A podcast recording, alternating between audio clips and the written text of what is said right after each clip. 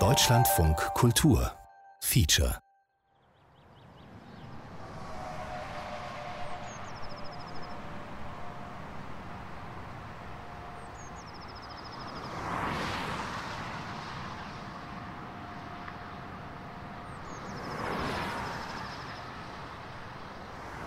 Neben der Autobahn stand ein weißes Reh. Ein weißes Reh.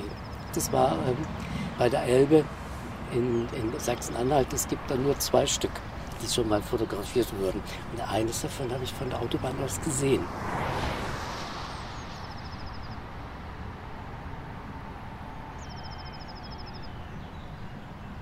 Jetzt im Moment ist gerade fast Stau, es ist auch fast schon still. Ansonsten ist natürlich der Lärm etwas nicht so Schönes. Der vergeht erst morgens um drei. Wie schlafende Raupen stehen die Lkw dicht an dicht. Die Vorhänge zugezogen. Das Licht brennt die ganze Nacht. Majanovic Trans, Eurobike Logistics, Oelkers Hygiene für Profis.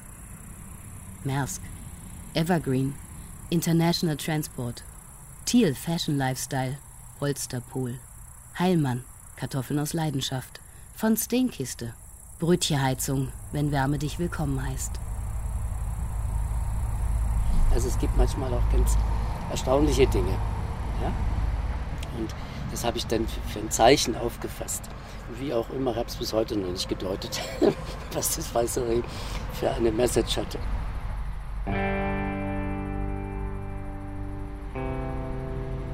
Station Sehnsucht. Eine Ortserkundung auf der Autobahnraststätte. Feature von Annette Schelt. Ja, immer wenn wir anhalten müssen auf Autobahnen, dann halten wir an Raststätten an. Das ist schon mal hey, das ist ein kein, kein Autohof. Da gibt es nämlich Unterschiede zwischen Raststätte und Autohof. Ja, das stimmt. Und warum die Raststätte? Ähm, da kann man besser rasten.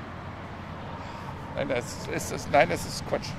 Also ich sehe schon, das Interview ist jetzt ein bisschen zu kurz. Wir müssen auch weiter, aber wir haben noch einen Platz im Auto frei. Da können wir den Rest der Was Fahrt ist denn, genau? Also, wir können, können, können wir unser gesamtes Interessant, sehr interessant.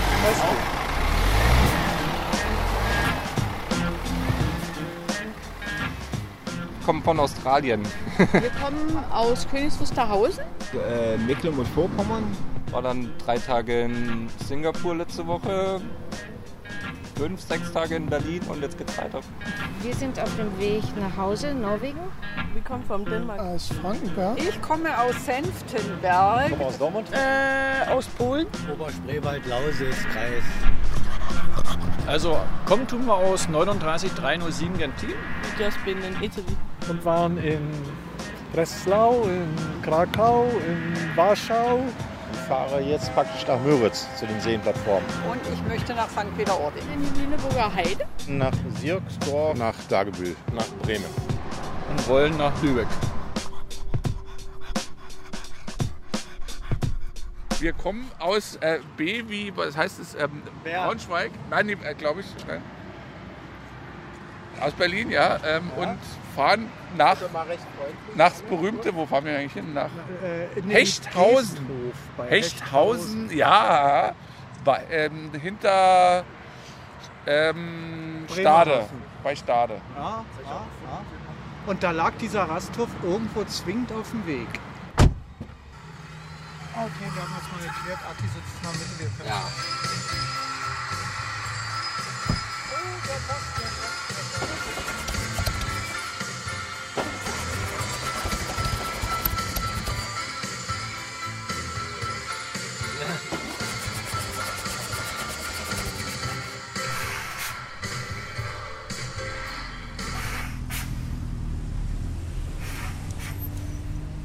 Hier gibt es keine erste Klasse, keine VIP-Lounge.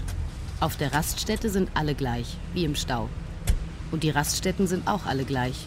Tankstelle, Bockwurst, Sanifair, Parkplätze. Oft liegen sie geduckt in idyllischen Landschaften. Ungefähr 430 Raststätten säumen die deutschen Autobahnen. 90 Prozent gehören zu der Unternehmensgruppe Tank und Rast, die die Raststätten mit ihren Franchise-Partnern betreiben. Ein Monopol, das es nicht geben dürfte. Verbraucherverbände kritisieren regelmäßig die hohen Preise. Bis in die 90er Jahre waren Autobahnraststätten staatliche Betriebe. Die Gesellschaft für Nebenbetriebe der Bundesautobahnen wurde 1998 privatisiert. 2015 wanderte Tank und Rast für 3,5 Milliarden Euro in die Hände eines Konsortiums. Die Raststätten gehören jetzt unter anderem einer Allianz-Tochter, der Münchner Rück- und Investmentgesellschaften aus Kanada und Abu Dhabi. Die zuständige Gewerkschaft, NGG, kritisiert, dass die Erlöse aus dem Franchise-System weder bei den Beschäftigten noch bei den Pächtern, den Franchise-Nehmern, landen.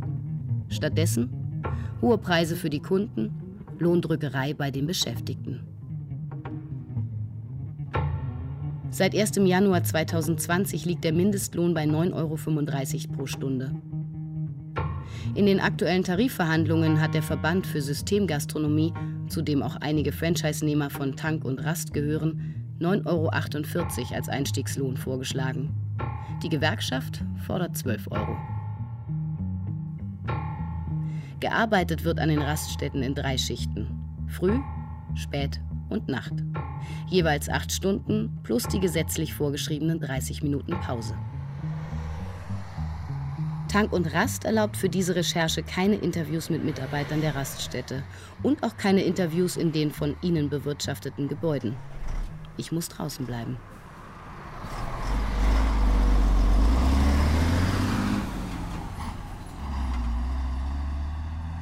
An Nichtorten kreuzen sich tausende Reisewege. Der französische Ethnologe Marc Auger hat den Begriff geprägt. Naja, das ist ein Ort, wo man sein muss, aber nicht sein will. Gemeint sind Flughäfen, Bahnhöfe, Wartesäle, Orte der mobilen Gesellschaft. Weil man mal Pause machen muss für den Fall, zwei kleine Kinder drehen im Auto total durch. Es gibt keine so eine Notwendigkeit mehr, äh, miteinander zu kommunizieren. Und das kann man auf der Raststätte auch sehen. Es sind so, der andere ist sozusagen schon eine Art, in der Natur würde man sagen, Fressfeind. Man hat kaum noch irgendwie äh, Bezug zu anderen Gästen, will ich mal so sagen. Das ist, jeder geht sein Ding durch, Essen, Trinken, Toilette und dann war's das. Auf Autobahnraststätten gibt es keine Durchsagen und keinen Fahrplan. Hier kommt und fährt jeder, wann er will. Die totale Freiheit der individuellen Mobilität. Nee, es ist ja kein Symbol des Aufbruchs. Ein Hafen ist ja ein Symbol des Aufbruchs. Da fährt schon das Schiff am Horizont oder so, ne? Auf nach Panama, ne? Oder ich fliege mal in die Sonne oder auf dem Bahnhof. Ah, ich fahre jetzt nach Köln. Aber äh, Raststätte ist ja so, bin gerade auf dem Weg und ganz ehrlich, ich muss irgendwie auch mal pipi und dann bin ich irgendwie müde und Hunger habe ich auch und irgendwie ist es so laut und äh, du kommst ja nicht, um zu bleiben. Also der Ort hat eigentlich überhaupt keine Bedeutung außerhalb, ja, eigentlich ja nur das Bedürfnis. Aber wenn sich auf der Raststätte eine berühmte, ein, ein Restaurant einer berühmten Fastfood-Kette befindet, das ist Heimat. Weil wenn man Sehnsucht hat und nicht in der Heimat ist, dann kann man nämlich da immer hingehen und da ist es immer gleich.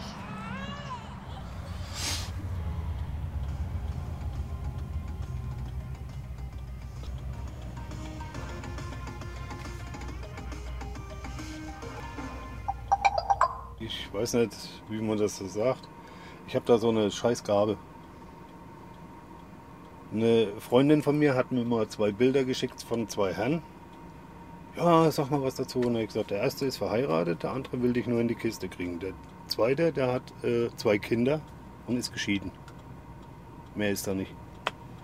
Das hat genau gestimmt. Die habe ich vorher noch nie gesehen. Und das ist schon wieder was anderes.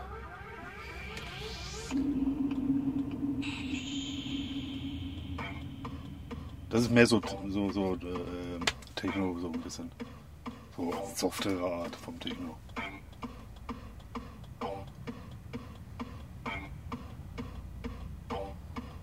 Das geht jetzt eine Weile.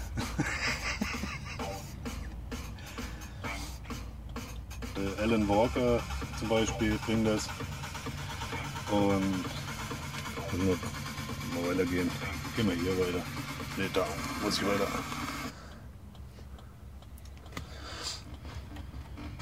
Das ist wieder was anderes. Das ist zum Beispiel sowas. Sowas ist Shuffle Dance. Das ist so eine ganz. Es geht dann, was weiß ich, teilweise 50 Minuten. Ich habe auf dem Stick, das ist, ein, das ist ein 16 oder 32 Gigabyte Stick und da sind 4 Gigabyte Musik drauf. Etwas über 11, 12 Stunden. Das ist halt nur sowas. Ich kann nicht ständig hier, äh, wie heißt er, Mark Foster oder sonst wen hören. Das, ist, das, ist, das hängt mir schon zum Hals raus. Wenn ich, wenn ich samstags äh, mit meiner Tochter ein, einkaufen fahre, fahre ich mit der Zugmaschine einkaufen. Ja, ich habe ja nur noch die Tochter. Meine, meine damalige äh, Partnerin, die ist ja verstorben mit 37 Jahren. Nicht alleine mit Mhm. meiner Tochter. Meine Tochter ist zu Hause, macht ihre Ausbildung. Wenn ich mich nicht darauf verlassen könnte auf meine Tochter, könnte ich den Job gar nicht machen. Hier kommt es zum ersten Mal. Jemand erzählt vom Verlust eines Menschen, obwohl ich nicht danach gefragt habe. Wenn man sich die Jugendlichen heutzutage so anguckt, was da so abgeht. Ich meine, sie haben ja schon recht, aber wer soll es denn ändern Womit haben Sie recht? mit dieser Umwelt? So, LKW-Info. Jetzt kommt halt. Hat er das jetzt? Nochmal zurück. Da blinkt irgendwas, aber das ist hier Anhänger, Bremssystem. So. Hör auf jetzt! Es reicht. Äh, es reicht. So. Und wenn ich mir die ganzen Kollegen hier angucke, wo sie herkommen, die kriegen ja die Autos, die wir bei 250.000 Kilometern abgeben. Der wird äh, äh, in 100.000 Kilometer wird er verkauft. Weil er dann nur noch kostet. Und dann geht er nach Polen oder Russland oder sonst wohin. Und wenn die den nicht mehr brauchen, geht er nach Afrika. Das ist zum Beispiel Best of Shovel Dance.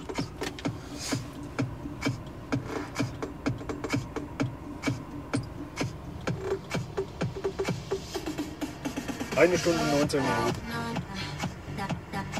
Die Box ist unten.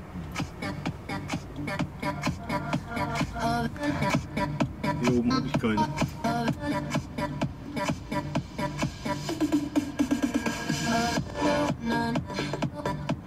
Richtung Osten.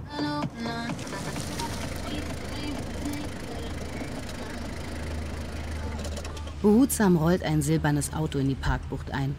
Die Tür öffnet sich. Ein alter Mann hebt seine Beine mit den Armen aus dem Auto. Erst das eine, dann das andere. Mühsam zieht er sich an der Tür hoch, stabilisiert sich im neuen Lebensraum, stößt die Autotür zu und wackelt langsam Richtung Toiletten. Vielleicht wurde er geboren, als die automobile Infrastruktur noch in ihren Anfängen steckte. 1934 weihte Konrad Adenauer, damals noch Kölner Oberbürgermeister, die erste 20 Kilometer lange nur Autostraße ein. Die Nationalsozialisten erklärten die Autobahnen zu ihrem Projekt, mit dem sie ihren Fortschrittswillen zeigen konnten. Die Planungen liefen allerdings schon seit den 1920er Jahren. Nur deshalb konnte der Ausbau der Reichsautobahnen in der zweiten Hälfte der 1930er Jahre stark vorangetrieben werden. Nach wenigen Jahren war dann auch schon wieder Schluss. 1939, mit Beginn des Zweiten Weltkrieges, wurden die Arbeiten weitgehend eingestellt. 1950 wurde dann die erste Autobahnraststätte eingeweiht. Der Individualverkehr nahm langsam Fahrt auf. Das Auto für jeden. Die private Motorisierung war Schlüssel zu Freiheit und Glück und etablierte sich als eine Lebensform. Ein bis heute erfolgreiches Projekt. Die Kunst des Reisens wurde zum Massenphänomen, das Auto zu seinem wichtigsten Agenten. Der alte Mann kommt zurück, zückt den Schlüssel wie einen Colt und betätigt die automatische Entriegelung seines Autos. In Zeitlupe lässt er sich auf den Fahrersitz gleiten. Es geht weiter, Richtung Westen. Ja, ich bin insgesamt über 200.000 Kilometer per Autostopp gefahren, von Ende der 60er bis so Anfang der 80er. Und äh, jetzt, wo ich selbst ein Gefährt habe, ist es nie jemand da gestanden. Tramper sind tatsächlich selten, wie eine stark bedrohte Tierart. Die Dame, die mich jetzt gerade eben mitgenommen hat, das war, ist eigentlich seltenheitswert, weil äh, es halten für mich äh, wenig äh, Frauen an, die alleine fahren. Und das war jetzt eine von denen. Ähm, ja, aber ich denke, sie hat mich mitgenommen, weil sie jemanden zum Quatschen brauchte. lerne dadurch sehr viele unterschiedliche spannende Menschen kennen. Und ja, es ist eines der wenigen Sachen, die es noch gibt, die sozusagen außerhalb von Bezahlen funktionieren. Und ähm, genau, finde ich total schön. Also ich ähm, bekomme hier was und gebe in einer anderen Form, in anderen Momenten anderen Menschen was zurück. Naja, ich hatte die, äh, die Angst, dass ich ähm, für mein ganzes Leben in, ähm, in derselben Stadt bleibe. Ich hatte auch äh, schon eine Freundin, der, bevor ich reisen gegangen bin, die hatte äh, schon größere Pläne mit mir. Aber ich wollte halt nochmal los, einfach um was zu verändern, bin ich los.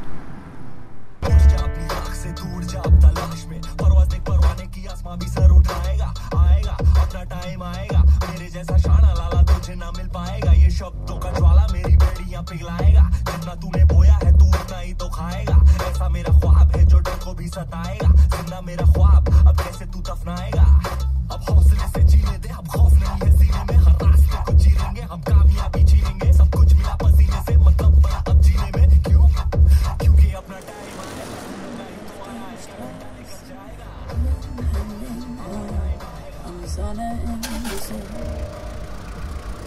Alle Bomben, Panzer und Despoten und AfD-Idioten. Mein Herz kriegt ihr nicht. Äh, Ich liebe mein Auto, ich fahre immer Auto. Ich hasse es mit der Bahn. Ich war mit dem Auto, wo bemerkt auch ähm, in Malaga. Bochum, Österreich, Italien, Barcelona, Malaga und dann zurück. Ich fahre sehr gerne Auto. Also wirklich echt, ich könnte jeden Tag 1000 Kilometer fahren, hätte ich gar kein Problem mit. Habe ich Spaß dran, habe ich Freude dran. Die Fahrt macht mich schön. Das, das Autofahren macht mir ruhig. Das ist doch das schön, wenn man frei sein möchte. Man setzt sich ins Auto, fährt nach A oder nach B. Freiheit. Wenn ich in der Fabrik stehe, ist immer jemand, äh, äh, das muss noch, das muss noch, das muss noch. Du musst schneller oder äh, deine Pose ist zu Ende. Das habe ich alles nicht. Ich sage mir halt, ähm, das ist halt echt ein Auto, was ich mir gekauft habe letztes Jahr. Äh, das ist das, womit ich Spaß habe. Ähm, und es ist halt für mich, ich kaufe halt nicht ein Auto für andere. So, und äh, wen es stört, dass, er, dass man halt hier nicht zu dritt fahren kann, Pech gehabt. Weil es ist halt mein Auto. Und ähm, würde ich jetzt eine Familie haben, würde es natürlich anders aussehen. Wäre ich jetzt nicht so egoistisch. Aber da ich so ziemlich alleine bin, ähm, ist es mein Auto. Ich habe gar kein Radio an. Ich höre gerne das Reifenrollern und das Motorgeräusch. Ist ja in welchem Auto ich sitze. Da, da machen sich meine Freunde oder Kumpels, machen, amüsieren sich da immer schon. Die sagen, mach doch mal dein Radio an. Das brauche ich nicht. Ich möchte mein Auto hören, ich möchte meinen Motor hören. Ja. Er läuft sehr, sehr ruhig, aber trotzdem hat man ja doch ein gewisses Fahrgeräusch und ein Motorengeräusch in, in der Fahrgastzelle. Und ich höre das ja. Das ist für mich Musik. Auch neu, ja, Entspannung, ja. Und dann haben wir angehalten, weil ich hier immer meine obligatorische Gula Bockwurst esse. Ehrlich, die ist wirklich lecker, die Brötchen sind lecker und die kriegen sie das für einen Fünfer mit einem Kaffee, was ja früher hätte man gesagt 10 Mark für eine Bockwurst und einen Kaffee. Nee, in Rasthofer hätte zahlst du 10 Euro. Ja, zahlst du 10 Euro, ja, für dasselbe. Gudoer Bockwurst. Zwischen großen Feldern und kleinen Wäldern schmiegt sich das Dorf Gudow an einen See. Campingplatz, Fachwerk, Jagdbläser, Freiwillige Feuerwehr, Landfrauen, Schützen und Kegelverein. Nur der Name und eine schmale Straße verbindet das Dorf und die Raststätte, die wenige Kilometer entfernt direkt an der Grenze zu Mecklenburg-Vorpommern liegt. Was ist an der so gut? Ja, weil, wie soll ich denn das sagen? Die ist Erstmal Größe, der Größe, Geschmack Ja. und der Preis her. Bockwurst ist Weil- nicht gleich Bockwurst. Das sagt ihnen alter DDR so, ja. Heute, die Wessis können keine Bockwurst mehr machen. Ich sag das jetzt mal so. Das ist, so. das ist hier noch eine Ostbockwurst, das merken sie auch. Vielleicht von den Gewürze. Aber der einzige Nachteil ist natürlich, die nehmen wieder diesen Westsenf. Haben sie dann Löwensenf. Anstatt den schönen Bautzener Senf zu nehmen, wie sie das für eine ostdeutsche Bockwurst gehört, gehört ostdeutscher Senf dazu und eine Konsumschrippe. Die Konsumschrippe ist auch da. Die schmeckt sehr gut. Aber der Senf eben halt, wa? Die Raststätte Gudow an der A24 gibt es gleich zweimal, Nord und Süd. Auf der Südseite Richtung Berlin gibt es nur ein kleines Gebäude mit Gastraum und angeschlossenen Toiletten, in denen noch Münzen auf einer weißen Untertasse gesammelt werden. Die Nordseite Richtung Hamburg hat die ganze Palette. Geräumige Raststätte mit angeschlossener Fastfood-Station, Sanifair-Toiletten, Tankstelle mit extra Zapfsäulen für Lkw-Diesel, eine Elektroladesäule und ein Motel. Und jenseits der Rastinsel? Ein 1,80 Meter hoher Wildzaun aus Metall trennt das Raststättengelände vom Wald. Metallrost im Boden an der Straße in den Wald sollen verhindern, dass Rehe auf die Raststätte und damit an die Autobahn gelangen. 44 Jahre lang waren Deutsche von Deutschen durch eine hässliche Grenze getrennt. Vom Ende des Zweiten Weltkrieges 1945 bis zum Fall der Berliner Mauer 1989 lebte und erlitt auch die Bevölkerung im Kreis Herzogtum Lauenburg die Folgen der Teilung Deutschlands. Als die Autobahn gebaut wurde und eröffnet wurde 1982, war hier die Grenze zur DDR, die völlig geschlossen war. Äh, und es musste dann ja eine Grenzübergangskontroll- und so weiter Stelle gemacht werden, weil die Fahrzeuge ja kontrolliert werden mussten von beiden Seiten, äh, ob sie hin und her fahren durften. Also es war ja Zoll hier versammelt, es war der Bundesgrenzschutz hier und für die sind eigentlich diese ganzen Gebäude in erster Linie errichtet worden. Der sogenannte Eiserne Vorhang trennte nicht nur Menschen, sondern auch zwei hochgerüstete militärische Machtblöcke und sehr unterschiedliche Wirtschafts- und Gesellschaftssysteme. Ja, also die Waldflächen hier nördlich und südlich der Autobahn äh, sind sozusagen Bestandteil des Gutsbetriebes Segran. Äh, der unserer Familie gehört schon, schon sehr lange, schon seit dem äh, 16., 17. Jahrhundert. Adelsbesitz aus dem Spätmittelalter. Wenn Herr von Bülow auf Teile der Landschaft zeigt, hüpfen die Rebhühner auf seiner Krawatte, als hätte ein Fuchs sie aufgescheucht. Begeben Sie sich mit dem Fahrrad auf Spurensuche deutscher Geschichte. Erfahren Sie, wie die innerdeutsche Grenze das Leben der Region prägte und sie sogar Natur und Landschaft veränderte. Die EWE bedankt sich für Ihren Anruf. Diese Strecke hier war ja äh, ab 1936 als Reichsautobahn im Bau von Hamburg nach Berlin. Und die Trasse, einige Gebäude auch, Brücken und so weiter waren schon gebaut und die Arbeiten wurden aber bei Kriegsausbruch 1939 eingestellt. Und dann ist die Autobahn über 40 Jahre wieder zugewachsen, weil man nicht glaubte, dass sie je wieder gebaut werden würde. Da standen schon wieder dicke Bäume auf der Trasse, die eben einfach auch, da wurde nichts gemacht. Aber die Flächen waren äh, von der Reichsautobahnverwaltung auf den Bund übergegangen. Und ähm, als dann äh, im Rahmen der Entspannung und der deutsch-deutschen Beziehungen, Grundvertrag und so weiter, verschiedene Verkehrsprojekte geplant wurden zur besseren Anbindung von West-Berlin, darum ging es ja, äh, war da auch die Autobahn Hamburg-Berlin dabei.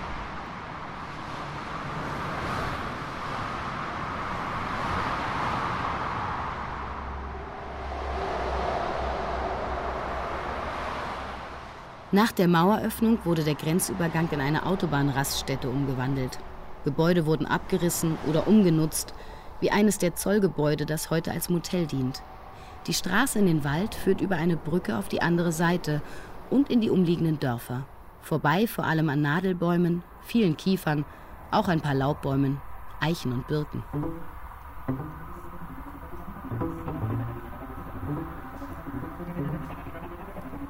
Rötelmaus, Gelbhalsmaus, Waldspitzmaus, Zwergspitzmaus, Feldhase, Steinmarder, Wildschwein, Reh, Rothirsch, Dammhirsch.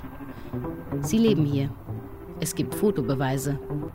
Zwei Kilometer von der Raststätte entfernt verbindet die einzige Wildtierbrücke zwischen Hamburg und Berlin die Naturräume nördlich und südlich der Autobahn. Von Erdmaus, Feldmaus, Eichhörnchen, Brandmaus, Wanderratte, Zwergmaus, Igel, Maulwurf, Baummarder, Hermelin, Mauswiesel, Waschbär und Wolf gibt es keine Fotos, aber es wird vermutet, dass auch sie hier leben.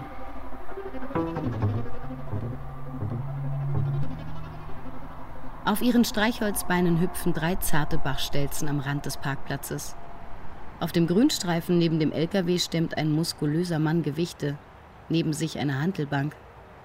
Mit den Armen deutet er einen nicht vorhandenen dicken Bauch an, lacht und legt eine weitere Scheibe auf. Er spricht kein Deutsch oder Englisch. Ich leider kein Russisch. Es gibt hier unglaublich viele Mülltonnen.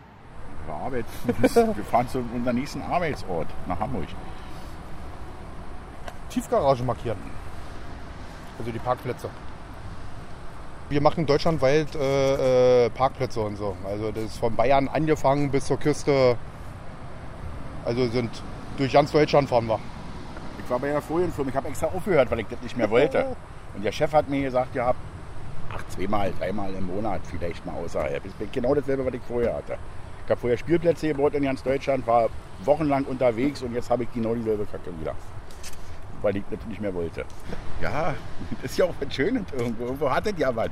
So, sich so ein bisschen rumtreiben. So, das hat ja immer so ein bisschen. Autobahn ist immer was Faszinierendes. Irgendwie die Raststätten auch. Man lernt Leute kennen. Das hat immer was irgendwie so. Man sieht manchmal auch schicke Autos, schicke Frauen. Ist nicht so eintönig. Ist nicht ja. eintönig. Ist nicht Nee, eintönig. Wo irgendwo eine Werkhalle ist, dann hast du da einen Ort nur am gleichen Ort. Aber wir kommen ja durch ganz Deutschland. Wir sehen immer was. Das ist ja das Schöne, was ich auch beim Spielplatzbau hatte oder hier. Das sind Baustellen, die sind zwei, drei Tage und dann fertig. Nicht so, ich war erlernt Maurer. Früher warst du da manchmal ein Jahr oder zwei Jahre auf der Baustelle, da hat keinen Bock auf sowas. Ja. Das ist natürlich angenehm. Zwei, drei Tage arbeiten und dann wieder weg. Was Neues. Neue Leute, neue Stadt, neue Straße. Ist ja mal was anderes dann. Warum müssen Sie aus Potsdam bis nach Bayern fahren, um da Weil der Bayer hier nach Berlin kommt und arbeitet. Das ist, das ist eine ganz verrückte Welt. Ist das. Das, also, das, das hat mit der Ausschreibung zu tun.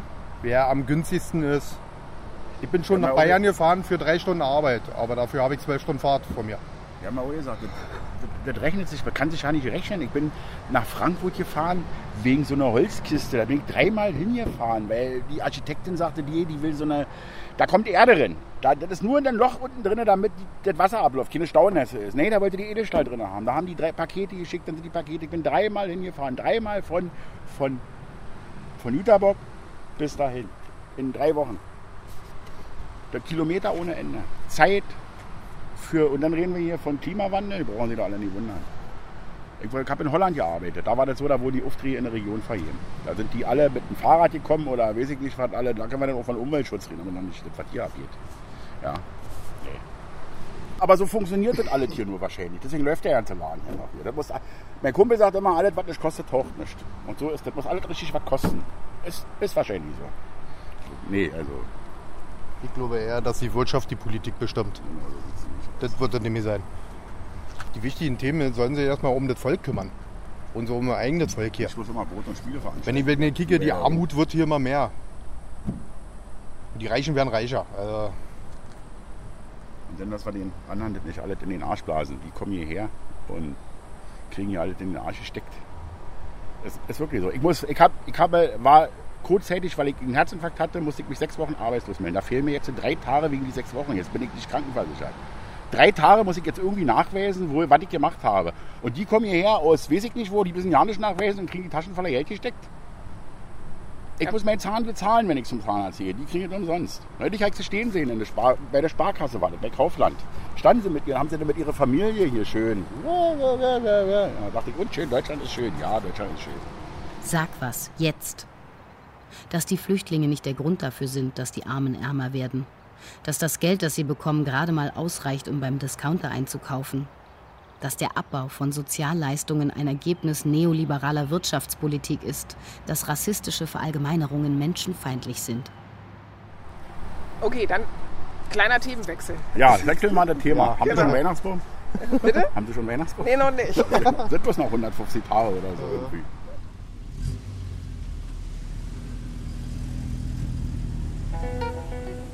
Die Sonne steht schon tief. Ein LKW und ein kleinerer Transporter stehen mit den Hinterteilen zueinander. Die Türen weit geöffnet, wie zwei Insekten beim Geschlechtsakt. Zwei Männer laden Kartons und Möbel vom kleinen Auto ins große. Auskunft geben möchten sie nicht. Sie haben keine Zeit, sagen sie. Weniger wissen ist manchmal mehr, oder? so, also, naja, geht bestimmt einiges ab auf Raststätten, könnte ich mir vorstellen.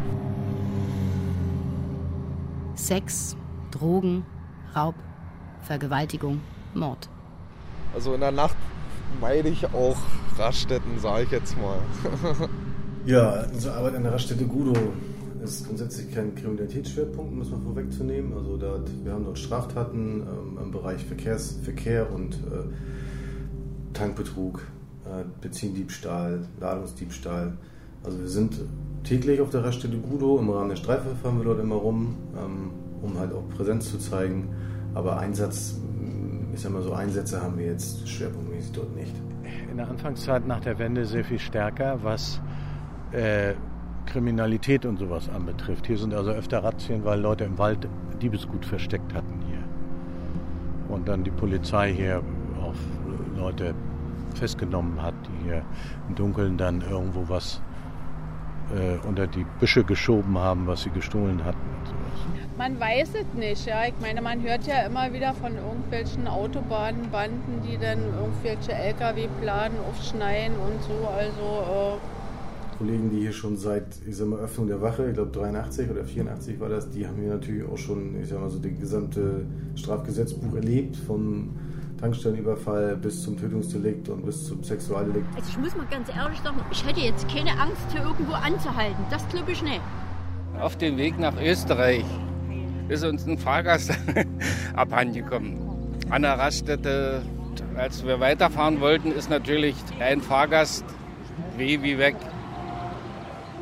Also erstmal individuell gesucht, alle Toiletten abgesucht. Unser Bus war nicht zu übersehen, der Mann war weg. Weil man sieht auch öfters auf Rastplätzen Autos stehen, die keinem gehören.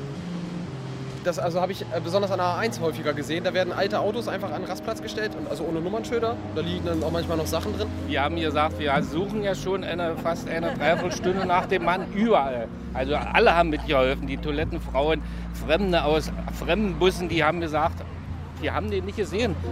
Also wenn man mehrmals in der Woche an dem gleichen Rastplatz anhält, dann hat man ja da irgendwann so ein Auge für. Dann sind wir zur Polizei, weil uns ja halt nichts anderes übrig blieb. Zur Polizei gegangen. Ordnungshüter, aha. Vorgestern war ich da. Da haben wir ein Fahrzeug kontrolliert. Ist dann auch ein bisschen was daraus erwachsen, ist ein Verstoß gegen das Betäubungsmittelgesetz daraus erwachsen und was selten vorkommt, auch in Gewahrsamnahme einer Person. Und als er zurück wollte, hat er die Orientierung verloren und ist durch einen Tunnel gegangen, durch die Autobahn durch, auf der anderen Seite von der Raststätte. Schlug da gleich eine, eine Wolke entgegen, als er die Fenster runter machte und äh, also typischer Marihuana-Geruch. Und genau, so kann man natürlich nicht weiter Auto fahren. Wir haben ihn eingesperrt, auf Deutsch gesagt, weil er dann doch etwas neben sich stand und nicht steuerbar war und die Gefahr bestand, dass er, wenn wir den Schlüssel wegnehmen, dass er vielleicht auf die Autobahn läuft. Die Gefahr bestand und das wollen wir natürlich verhindern. Und haben ihn dann in Gewahrsam genommen, das heißt eingesperrt, wo er halt seinen Rausch ausschlafen konnte. Verminderte Steuerungsfähigkeit durch Alkoholkonsum spielte im Frühjahr 2017 eine Rolle, als es an der Raststätte zu einem tragischen Unfall kam. Ein 22-jähriger Schotte kam ums Leben, weil er mit seinen Freunden Selfies an der Mittelleitplanke machen wollte. Auf dem Rückweg wurde er von einem Auto erfasst. Eine Zeugin von damals, die anonym bleiben möchte, berichtet, dass die drei jungen Schotten sich für zwei Wochen im Hotel eingemietet hatten und von dort aus Deutschland kennenlernen wollten. Nette Jungs seien das gewesen. Am Tag des Unfalls wollten sie abreisen. Zwei Wochen im Autobahnmotel Gudo. Darauf muss man erst mal kommen. Zwischen 50 und 70 Euro kostet eine Nacht. Früher arbeiteten hier die Zollbeamten in ihren Büros. Heute 32 Zimmer, 60 Betten, 24 Stunden an der A24. Die Lobby ist verlassen. Das ganze Motel wirkt verlassen. Personal ist nicht zu sehen. Lohnt sich offenbar nicht. Nur zwei Autos stehen auf dem Parkplatz. Die Rezeption ist im Rasthaus, fast am anderen Ende des Geländes. Vorbei an Parkplätzen, an der Tankstelle und dann gleich neben den Schokoriegeln an der Kasse. Der nette Mitarbeiter kennt mich schon. Sprechen darf ich aber immer noch nicht mit ihm oder seinen Kolleginnen. Auch nicht mit vorgelegten Fragen. Plüschtiere, Rasierschaum, Schlüsselanhänger und Mundwasser. Armbänder, Traumfänger und bemerkenswert viele personalisierte Produkte. Kugelschreiber, Becher und Teelichte mit Namen. Ein Mitbringsel für die Lieben daheim. Für Anna, Barbara, Claudia, Uwe, Thorsten, Robert. Einen Robert habe ich auf dem Parkplatz kennengelernt.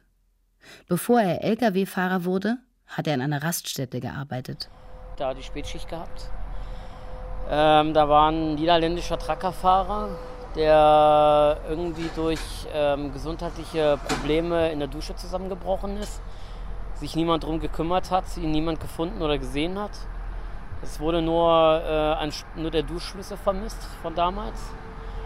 Und nachdem ich dann meinen Heimweg angetreten hatte, da ich die Übergabe an meine Nachtschicht übergeben habe und ich dann zurückgefahren bin zu mir nach Hause, rief mich um halb zwölf nachts meine Arbeitskollegin an, äh, ja, hier liegt ein toter Tracker im, in der Dusche. Das ist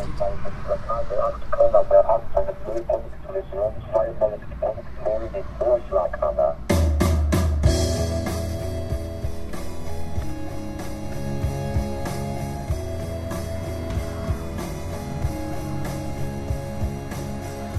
Das war auf der A7, ehrlich gesagt, Richtung Hannover.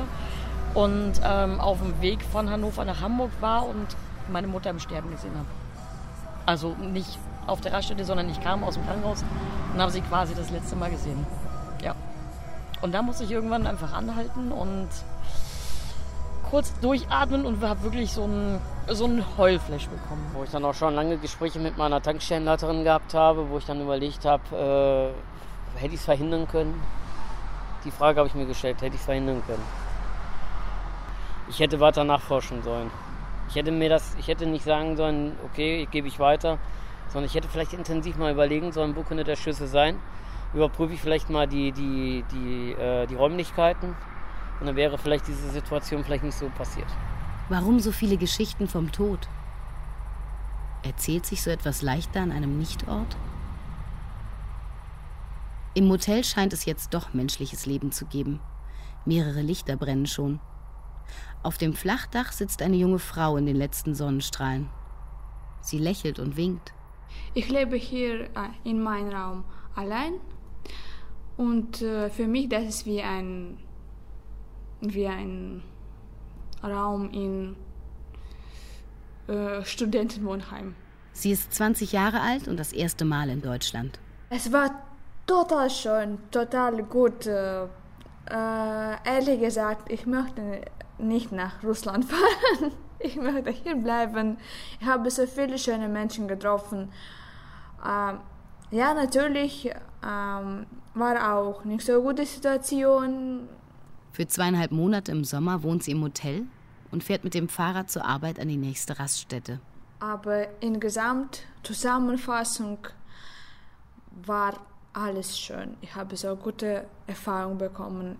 Und äh, ich war in Hamburg, ich war in äh, Berlin, ich war in Templin, äh, in ähm, Schwerin war ich auch.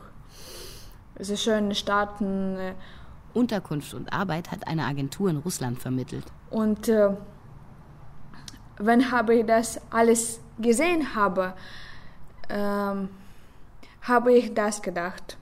Für diese Momente äh, wollen zu, zu leben.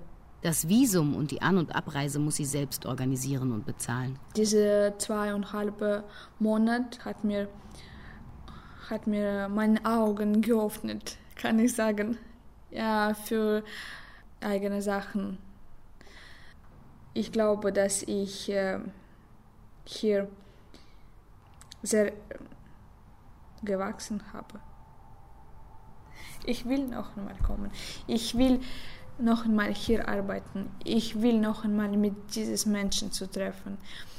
Ich will noch einmal in dieses Hotel zu leben. Hier, ja, ich weiß, hier gibt es kein Internet, äh, hier gibt es keinen Supermarkt, Autobahn, viel Lärm zum Beispiel. Aber ich kann äh, Fenster, Fen zumachen. Sie ist nicht allein. Es wohnen noch mehr junge Menschen im Hotel. Aus Russland, aus der Ukraine, aus Kirgisien. Arbeitskräfte für die Raststätten in den Sommermonaten. Manchmal kochen sie zusammen oder machen an ihren freien Tagen Ausflüge. Klingt fast wie Ferienlager. Eine temporäre Jugendherberge.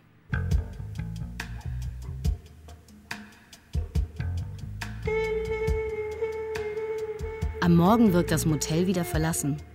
Ein Auto mit italienischem Kennzeichen ist verschwunden. Dafür steht ein deutscher Mittelklassewagen in Silbergrau auf dem Parkplatz.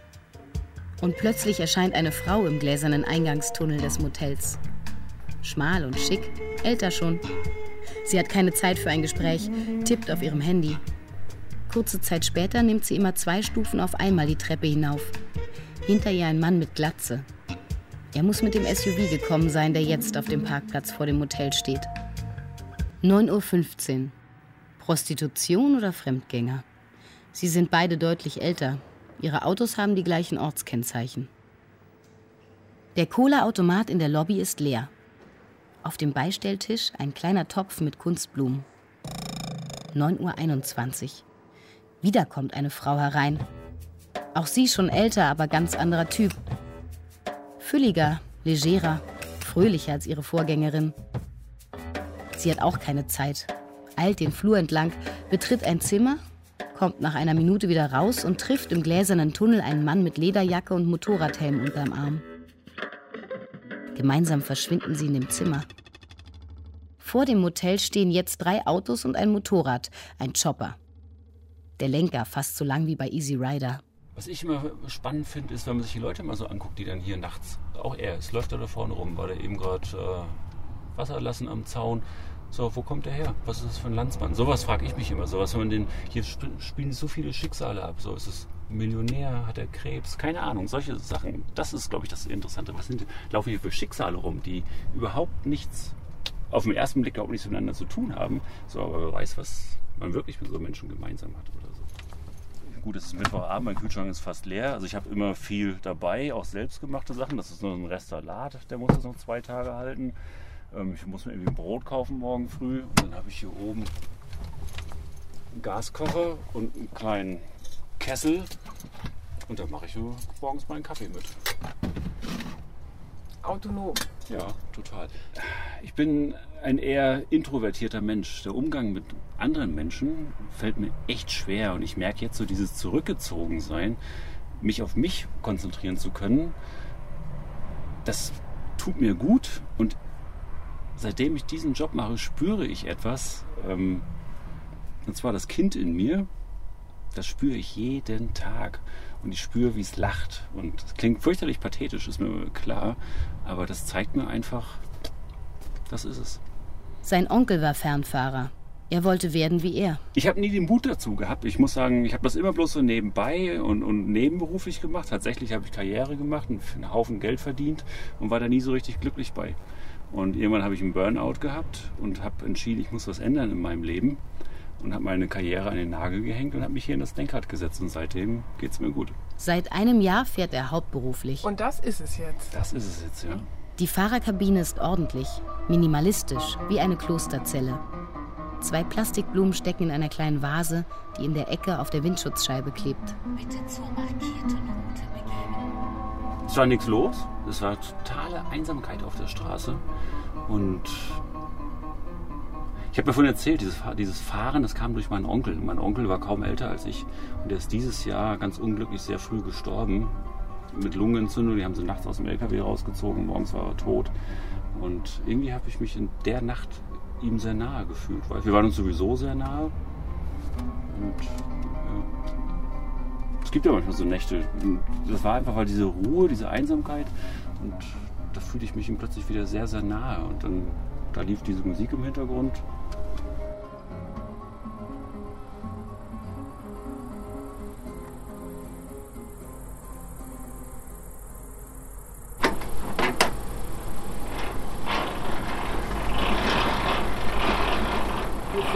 Normalerweise nicht so laut sein, aber da ist wenig Fett drin.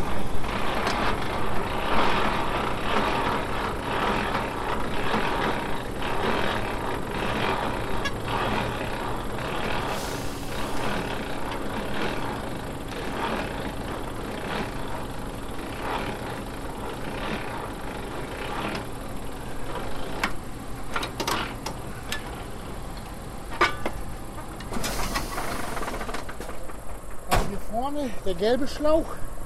Das ist der Vorratsdruck für die Bremse und für die Luftfederung. Luft, das funktioniert ja alles mit Luft beim LKW. Das rote ist die Steuerleitung. der hinten der Schlauch. Das Kabel hier unten ist für die Steuerung vom ABS und das andere ist die normale Stromversorgung für Beleuchtung. Er hat den Tankanhänger an seine Zugmaschine gekoppelt. Magermilch nach Holland. Mit leicht verderblichen Lebensmitteln darf man auch am Wochenende fahren. Nach Hause kommt er erst Anfang nächster Woche. Ab und zu denkt man auch, ob man nicht was verpasst, dass man nicht zu Hause ist, sondern, sondern unterwegs ist. Ne? Das kommt auch vor, obwohl es war jetzt, jetzt im, im Februar die Zeit, da hatte ich dann Gott sei Dank zwei Wochen Urlaub, da ist mein Bruder ganz plötzlich verstorben. Ja, davor meine Stiefnichte mit 18 Jahren beim Unfall zu Tode gekommen. Ja, und da hatte mein Bruder hatte dann an dem Tag davor gerade einen Schlaganfall gehabt. Und äh, dann ist es mit seiner Reha viel schief gegangen. Und dann, wenn man dann wieder unterwegs ist, dann macht man sich doch so seine Gedanken. Jetzt wird's unheimlich. Zu viele Tote.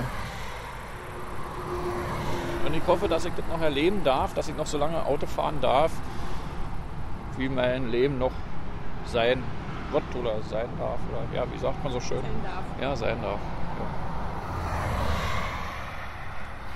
Ich denke, diese Autobahn wird weiterhin bestehen. Es wird immer noch so sein. Und äh, ich glaube, auch in 30 Jahren werden wir immer noch unsere Autos haben. Das glaube ich ganz stark. Ich habe nichts dagegen.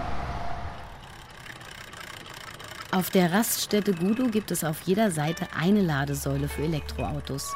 Die meiste Zeit liegen sie verlassen da. Aber hin und wieder hängt dann doch ein Auto am Kabel wie ein Fisch an der Angel. Ich bin totaler Autoenthusiast.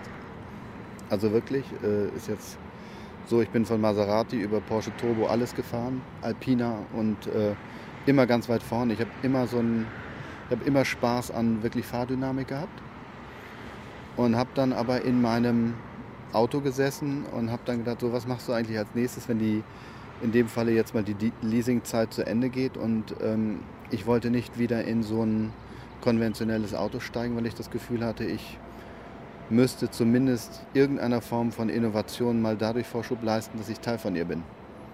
Das fand ich jetzt schlau. Das E-Auto, an das er sich lehnt, glänzt in der Sonne. Es ist neu und sieht teuer aus. Der Fahrer lächelt. Ja, es könnte ja auch hier schöner sein. Jetzt stell dir mal vor, wir denken jetzt so 15, 20 Jahre weiter oder vielleicht sogar geht es ja noch schneller. Ähm, dann siehst du hier zwar was vorbeizischen, aber es ist natürlich nicht mehr so laut. Dann kannst du draußen sitzen bleiben, weil vielleicht äh, nur jedes fünfte oder sechste Fahrzeug ein lauter Verbrenner ist. Dann kannst du es ja auch nett haben. Es ist, ja, es ist ja schon so ein Ding der Ermächtigung. Ich kann mal eben. Das ist im Grunde wie so, ja, wie so eine kleine Zeitmaschine. Jetzt bin ich hier und gleich bin ich da hinten. Und wenn du wie, wie ich mal aus einer relativ kleinen Stadt kommst und irgendeiner dann so ein Auto hat, um in die nächstgrößere Stadt zu fahren als junger Mensch, dann ist das auch ein, ein, ein Ding der Freiheit oder der, der, des, des, äh, ja, der Selbstständigkeit oder auch der Souveränität. Und ich glaube, so sind wir auch alle und auch unsere Eltern mit dem Ding groß geworden. Ja, so, so, so nach dem Krieg, wenn du dann so ein Auto hattest, dann konntest du halt mal irgendwo hinfahren. Und das ist eine Riesennummer. Ich glaube, das stirbt ein wenig in den Folgegenerationen aus. Wenn du jetzt mal epigenetisch so anfängst rumzuspinnen, so Erfahrungen vererben sich, haften sich an und gehen über Generationen, dann haben wir vielleicht gerade mal die erste Generation, die ja, so ganz frei von Repressalien, also erlebten Repressalien jetzt vielleicht mal in den Mitzwanzigern steht. Ne? Und das ist nicht viel. Das ist nicht viel. Weißt du, was schön wäre? Schön wäre eigentlich, wenn es die Möglichkeit gäbe, solche Tankstellen oder Raststätten oder Haltestellen so zu konzipieren, dass du auch immer die Menschen triffst, die aus der anderen Richtung kommen. Ja, das ist doch früher bei diesen Reisenden in diesen Übernachtungshäusern so gewesen. Der eine kam aus der einen Richtung, der andere aus der anderen Richtung und konnte den anderen fragen, wie ist das denn da hinten gewesen? So, jetzt muss ich das irgendwie beenden. Sagt ihr, das ist, das ist nämlich auch Premiere jetzt für mich. Ne? Hier, komm halt mal davor. Chargecard erneut für den Sensor halten oder bla bla bla. Stecker zuerst am Fahrzeug ziehen. Tada. So, macht er nicht. ja, genau. Das, ja, das ist witzig, ne? Das war der Notausstieg. Wir winken uns zu, als er aus der Parkbucht zurückgesetzt hat und für die Weiterfahrt beschleunigt. Am Parkplatz steht Ernie neben einer Mülltonne. Er stellt sich gleich mit Namen vor und schüttelt den Kopf in Richtung Elektroladesäule, auf die ich ihn hinweise. Er weiß, was er sich für die Zukunft wünscht.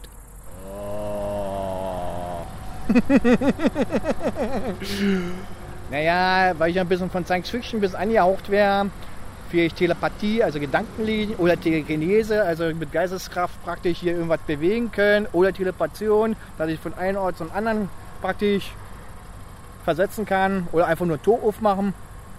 Was war das letzte? Tor aufmachen. Tor aufmachen, was heißt das? Naja, Tor aufmachen? man stellt sich jetzt vor, machst das Tor auf und gehst praktisch auf eine andere Gegend hin. So wie teleportieren, bloß du machst ein Tor auf. Du machst ein Tor auf und gehst wohin? In eine andere? Dann gehst du praktisch woanders hin. Also nehmen wir an, bist in Berlin, machst ein Tor auf, bist jetzt in New York. Teleportation. Nee, nee, das ist ein. Müssen Sie sich vorstellen. Das ist doch sowas wie Beamen bei Raumschiff Enterprise. Auch nicht. Ach so. Sie müssen sich vorstellen, der Raum ist gefaltet und die nehmen praktisch beide Ausgänge und ziehen praktisch die beiden Ausgänge zusammen. Und schon sind sie da. Falten im Raum. Ein Schritt. In ihrem Bauch wächst ein liegende Acht. Sie hat tiefen Frieden gebracht, doch währenddessen hunderttausend Kriege entfacht. In die liegende Acht hat Pi mitgebracht, ein dunkler Zwilling, ein Spiegel der Acht. Unendlich wie sein Bruder, doch mit tieferer Macht. Und so schlossen beide Ernie zieht weiter. Die Sonne steht schon wieder tief. Am Parkplatz steigen vier Generationen aus einem Auto. Dann hol aber was ganz ein, so ein Sandwich oder irgend sowas einfach nur. Ich nicht unbedingt. Und dann teilt sie, teilt sie mit ihm ein, das reicht halt, ja. Zielstrebig steuern sie den Picknickplatz auf dem umzäunten Spielplatz an. Rum, rum, rum. Rum, rum. Komm, nimm mal den Nuki raus.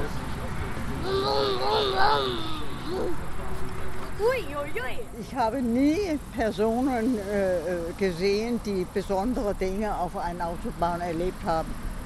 Also eine Rastplatz. Also man, man kann ja nichts Intelligentes auf einem Autobahnrastplatz erleben.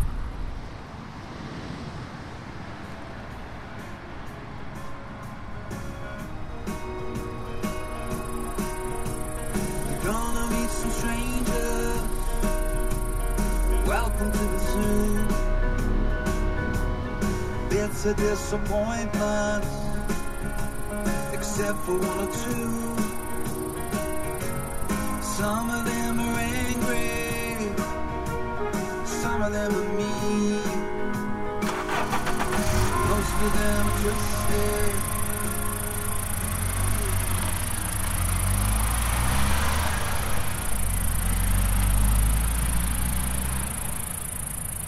Station Sehnsucht. Eine Ortserkundung auf der Autobahnraststätte. Es sprach Inka Löwendorf. Ton Hermann Leppich und Jan Fraune.